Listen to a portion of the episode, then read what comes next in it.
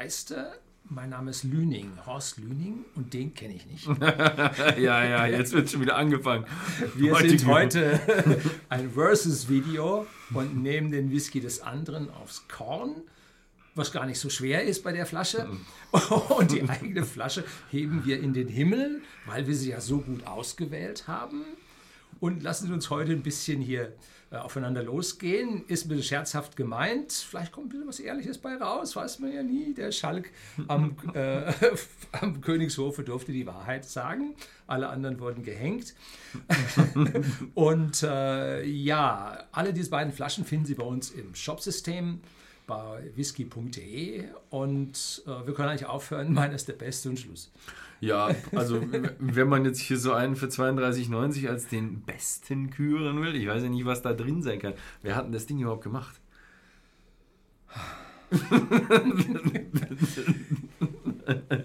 Äh, wer war das? George Smith hat das also 1824 äh, lizenziert und der Whisky war so gut, dass praktisch andere Brennereien hinter ihren Namen Glenlivet schrieben, um hier vom Ruhm doch etwas abzubekommen. Ja, das ist bei mir viel einfacher, ähm, denn da kann gar keiner abschreiben, weil bei Dalmor gibt es eine tolle Geschichte dahinter.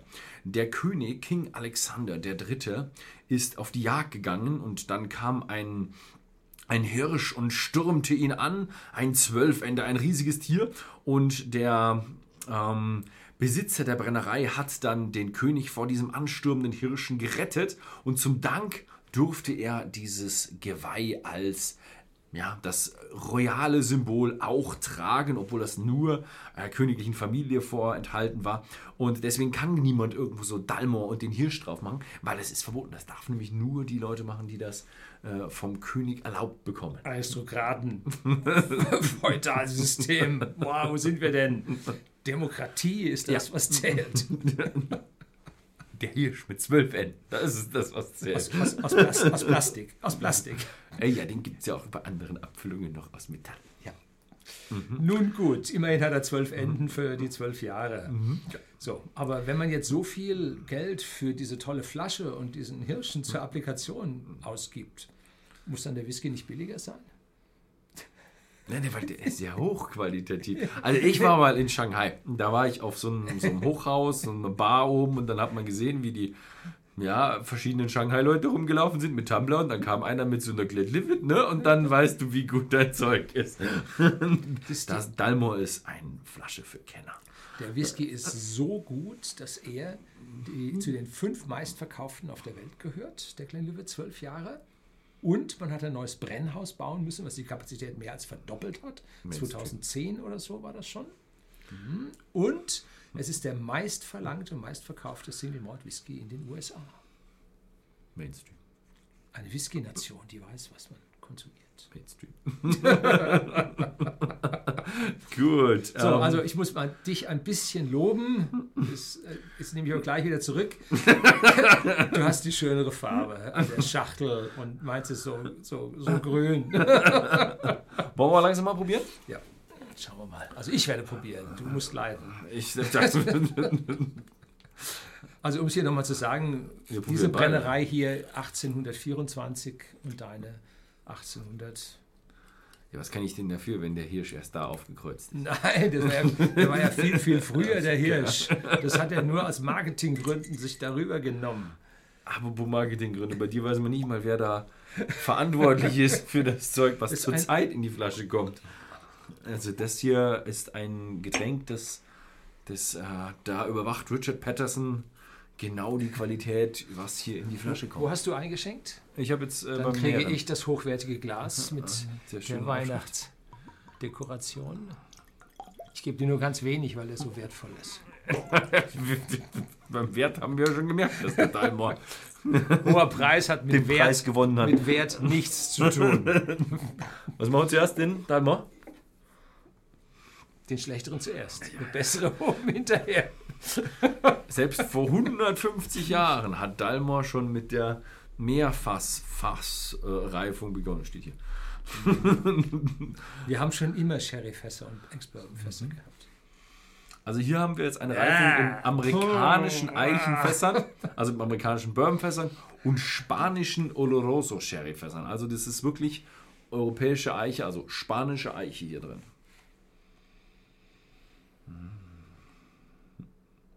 Warum soll ich jetzt zuerst soll ich das Gesicht verziehen oder wie?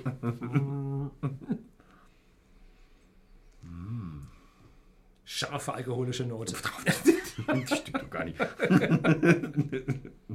Ich glaube, jetzt wird dir gleich wieder entzogen. Also, das ist eine schöne, wunderschöne Milchschokolade kombiniert mit ein bisschen Das ist aber Ja, ein Discounter, die Milchschokolade. Früchte und mm, also, also wunderschön. Also dieser, dieser spanische Sherry-Charakter kommt da echt klasse durch.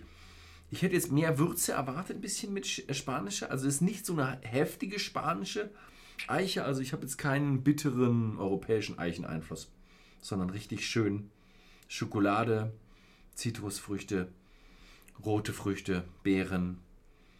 Klasse Ding. Ich sage jetzt mal nichts. Cheers. Tschüss.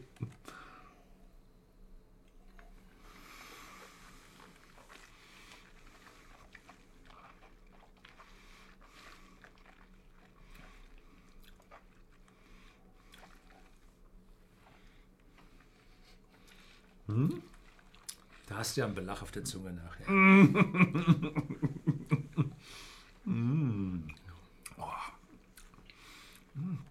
Geschmack schon ein bisschen heftiger. Also da kommt wieder schön die, Schokolade durch, die ganzen Früchte durch. Jetzt ist aber die Schokolade nicht mehr so rein Milchschokolade, sondern es geht schon so eine Mischung aus Zartbitterschokolade, also einfach ein bisschen mehr Kakao, mehr Kräfte, mh, mehr Würzigkeit. Jetzt kommt wirklich so ein bisschen so die, die Gewürze rein. Also ein schöner, ausgeglichener Whisky. So, jetzt mal ein bisschen halblang. Jetzt gucken wir mal den richtig grünen Whisky an. Oh, mit dem Nachgeschmack, also hoffentlich hier hat der nicht zu viel Einfluss, dass ich dann jetzt auch noch, noch gut finde, weil der Nachgeschmack vom Dalmor so toll ist.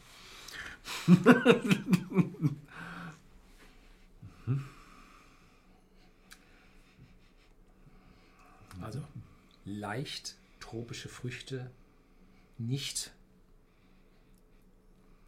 keine Ecken, wundervoll abgestimmt. Ananas, bisschen grasig, bisschen grün. Ist ja kein Wunder, dass was jetzt Jim Murray oder Michael Jackson diesen Whisky mit 95 Punkten ausgezeichnet hat, ganz, ganz weit oben. Ist halt nicht so kompliziert zu genießen. Ne? mit irgendwelchen Schokoladen oder so, sondern hier hast du einen schönen Speyside Whisky, der den Charakter einer ganzen Region geprägt hat. Einen vollen, fruchtig, frischen, aromatischen Note. Also bei tropischen Früchten fällt mir hier nur die Durian ein. Das war jetzt gemein. Ansonsten hier die, die europäischen Eichenfässer, boah, ganz schön, Ich muss aber dazu ganz sagen, schön, ganz schön heftig. Also da, boah, das haben sie aber die Titanine-Fässer genommen. ich Ne? muss aber sagen, ich esse Durian gerne. Oh, Ja, haben wir gemacht in Asien. aber riechen tut sie nicht gut. So, jetzt probieren wir mal. Cheers. Tschüss.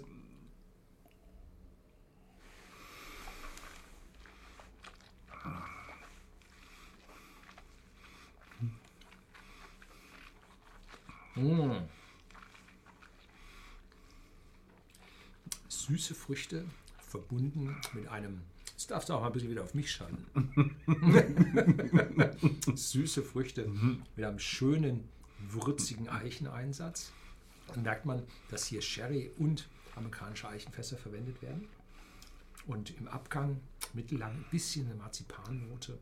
Und ja, natürlich aus den Sherryfässern eine leichte Haselnussnote. Wundervoll komplex und ausgewogen. Also, war nicht so schlecht für einen Supermarkt Whisky.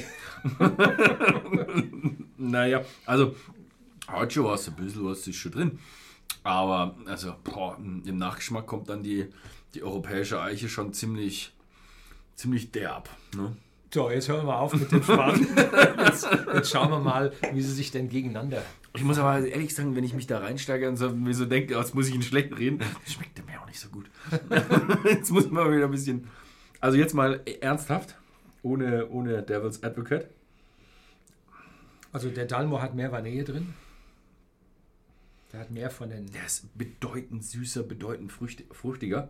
Ich finde den, den Glenlivet finde ich schön, wenn man einfach einen netten, leichten Whisky, aber auch schon mit einer, einer schönen Eichennote haben will. Also die, die europäischen also Eichenfässer. Also unter diesen Million, Million Sellern ist das einer mit, mit viel Aroma ja. und Charakter. Also während ansonsten die ja alle glatt bügeln auf das niedrigste Niveau gehen, hat der Glenlivet was.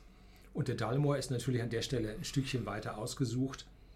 Ich halte ihn auch für intensiver, ich halte ihn für voller. Bisschen Kritik an uns, ich finde sie ein bisschen schwer vergleichbar.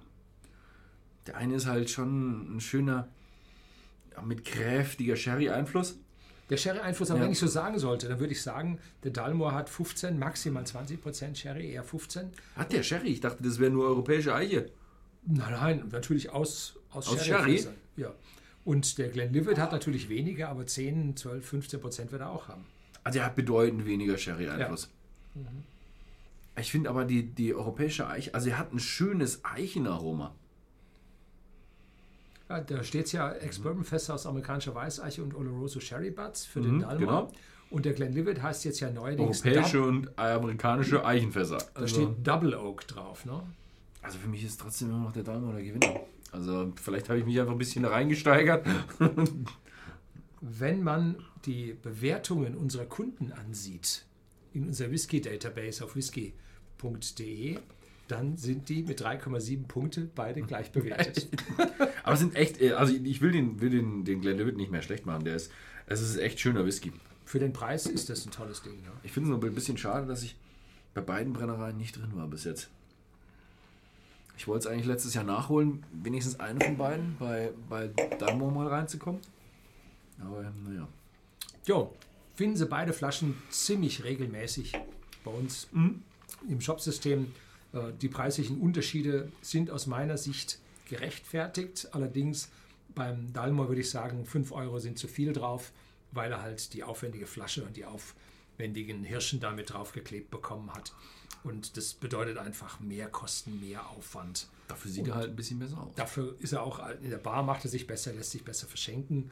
Und der Glenlivet ist praktisch, den Whisky würde ich mitnehmen, wenn ich auf eine Party eingeladen bin mhm. und möchte jetzt nicht so den üblichen irgendwas mitbringen, dann ist der nicht zu teuer, man kann ihn mitnehmen und der kommt gut bei allen an. Und wenn einer Eis reinschmeißt, mein Gott, dann tut es mir auch nicht so weh. ja, beim Zwölfjährigen geht es noch. Ne?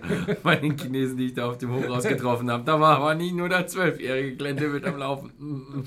ja, ähm, ich würde, Glenn Levitt würde ich noch als Einsteiger-Whisky einstufen, wo er ein bisschen heftig ist für einen Einsteiger. Ja, das ist sehr intensiv. Im Gerade noch. Den finde ich ein bisschen heftig. Also da muss man wissen, dass die Leute auch gerne irgendwo mal so eine Rum-Rosinen-Schokolade mögen. Ne? Äh, der Glenlivet hat ja, sagen wir mal so, als Hauptkonkurrenten den Glenfiddich 12, mhm. der der meistverkaufte Single Malt Whisky weltweit ist und hebt sich da durch diesen intensiveren Geschmack, durch den höheren Sherry-Fassanteil, hebt er sich vom Glenfiddich aus meiner persönlichen Sicht ein Stück weit ab. Und den Dalmor, womit würde ich den so vergleichen? Ich würde ihn gegen den Glendronach zwölf Jahre setzen. Äh, was haben wir denn noch an Zwölfjährigen mit größerem Sherry-Fass? Einfluss. So gegen den Glenmorangie La Santa würde ich ihn setzen. Mhm. Äh, gegen McKellen 12 würde ja, ich ihn aber nicht Feldi setzen 12 wollen. haben wir schon gemacht, ne? Ja. Also da, der spielt ein bisschen in einer anderen mhm. Liga aus meiner Sicht. Aber preislich ist das ja schöne, auch gerechtfertigt. Schöne Geschichte. Also wieder mal so, ja, kein klarer Gewinner wie jedes Mal.